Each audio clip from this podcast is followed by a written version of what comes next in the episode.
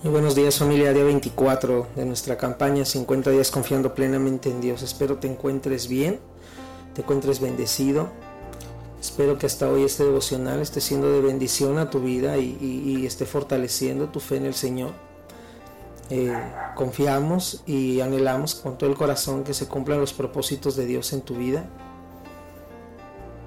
Si es que estás conociendo recién del Señor, eh, pues qué glorioso que, estés tomándote el tiempo para meditar en estos devocionales. Si es que ya conocías del Señor y por alguna razón te apartaste, pues gloria a Dios que estés retomando tu relación con papá.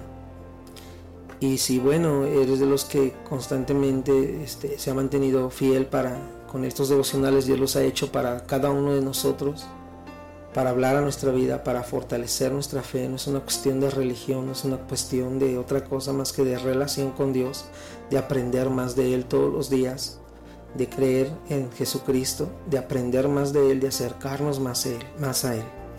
El tema de esta mañana se llama Lo mejor del mundo no satisface. La Biblia dice en Hebreos 11:24, por la fe Moisés, hecho ya grande, rehusó a llamarse hijo de la hija de Faraón. No sé si te acuerdas que ayer te platicaba que este, eh, la hija de Faraón adoptó a Moisés, pero dice que ya hecho ya grande, este, pues él se rehusó a llamarse hijo de, de, la hija de Faraón. ¿no? Moisés decidió dejar a un lado la gloria humana para seguir la voluntad de Dios. Eh, podríamos preguntarnos, ¿verdad? ¿Estaba Moisés loco? O sea, ¿por qué renunció a los privilegios de ser hijo de la princesa, de la princesa egipcia?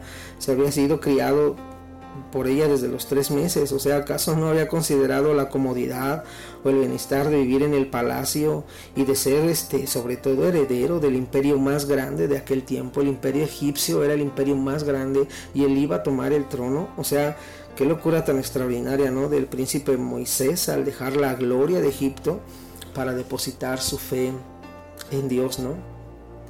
Eh, qué tremendo, ¿verdad? Dejar de lado eh, todo lo, que el mundo representa por entregarle nuestra vida a Dios. Qué tremendo dejar de lado la gloria de este mundo por entregarle nuestra vida a Dios. Dejar de lado la gloria a nuestra propia persona por darle la gloria a Dios.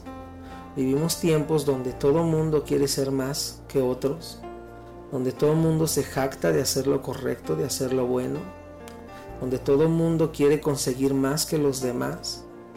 Y qué tremendo que podamos decidir un día dejar de lado todo eso para depositar plenamente nuestra confianza en Dios y darle la gloria a Dios de todo lo que hacemos y de todo lo que somos. Eso es lo que hizo Moisés. Moisés dejó de lado toda la gloria que podía haber en este mundo, aún tomar el trono de ese imperio tan importante, el más importante de aquella época, para depositar su fe en Dios. O sea, qué tremendo dejar menguar Él para que creciera Dios en Él, ¿verdad? Eh, lamentablemente hoy vivimos días, familia, en la que todo mundo creemos estar llenos de sabiduría, creemos saber cómo funciona todo pero no confiamos plenamente en Dios. Decimos creer en Dios, pero no confiamos plenamente en Dios. Y podríamos decir, claro que confío en Dios, pero ¿sabes cuál es el reflejo de nuestra confianza en Dios? Entregarle nuestra vida a Él, buscar una relación más íntima y estrecha con Él y conocer sobre todo más de ese Dios. Y que le doy gracias a Dios por tu vida, porque tú que estás escuchando estos devocionales en este tiempo, de una u otra manera estás escuchando bastantes versículos bíblicos, estás ah, eh, eh, escuchando lo que Dios habla de sí mismo y es la manera en la que estamos conociendo más de Él y es donde yo creo que Dios va a fortalecer tu fe, va a fortalecer su relación contigo y va a bendecir tu vida. Estás tomando la mejor de las decisiones ahora que tú has decidido darte un tiempo para dedicárselo al Señor. Si estás esté siguiendo nuestro plan de lectura bíblico, gloria a Dios, porque de esa manera también Dios va a fortalecer aún más esa relación contigo. Mira, la Biblia nos enseña que debemos de, y nos advierte de hecho, en vigilar las intenciones de nuestro corazón La Biblia dice en Lucas 12:15 y les dijo, mirad y guardaos de toda avaricia, porque la vida del hombre no consiste en la abundancia de los bienes que posee. Qué tristeza que hoy la gente piense que eh, es algo o es alguien por lo que posee y no realmente por lo que es.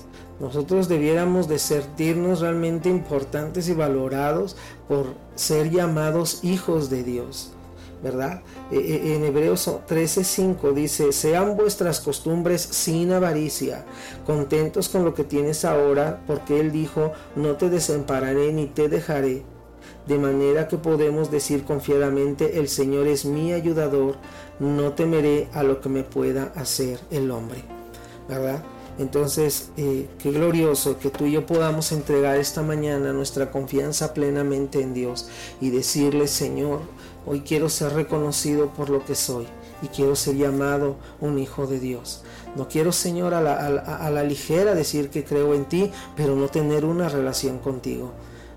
Es un buen tiempo, amado, para que tú le puedas decir, Señor, retomemos nuestra relación. Comencemos una relación o sigue bendiciendo la relación que hemos tenido. Pero la decisión es tuya, mi amado. Tú decides. Espero decidas lo mejor y que sea entrégale tu vida al Señor. Amado Padre, gracias. Gracias, bendito Dios, porque tú nos miras a todos con gracia y misericordia. Porque no hay mayores, Señor, para ti. Tú fuiste a la cruz del Calvario por todos. Tú no fuiste por una religión a la cruz. Tú no fuiste solo por un cierto grupo. Tú fuiste por toda la humanidad a la cruz del Calvario y hoy lo creemos, Señor, y lo reconocemos. Hoy queremos, Señor, para quienes de repente a lo mejor no te conocían, oro Señor que inicien una relación estrecha llena de tu amor, gracia y misericordia. Que la gente pueda conocer más de ti. Para quienes a lo mejor habían tenido una relación y, se apartaron, sé que tu gracia y tu misericordia los recibe como al Hijo pródigo con un abrazo. Yo te ruego, Señor, que esa relación se fortalezca aún más que al principio y para quienes de alguna manera, Señor, hemos estado constantes en esa meditación de tu palabra y en esa relación contigo, te ruego, Señor, que tú sigas bendiciendo, Señor, esta relación, que pueda aumentar y hacerse más fuerte y sólida cada vez. Gracias, bendito Padre, por amarnos como nos amas, por todo, Señor, lo que tú has hecho por nosotros. Gracias, Señor, porque cuando el mundo no ha satisfecho nuestras necesidades, lo has hecho tú. Vaya que vale la pena renunciar a todo por ti. En el nombre de Jesús oramos. Amén. Ánimo familia, excelente día y que Dios te bendiga.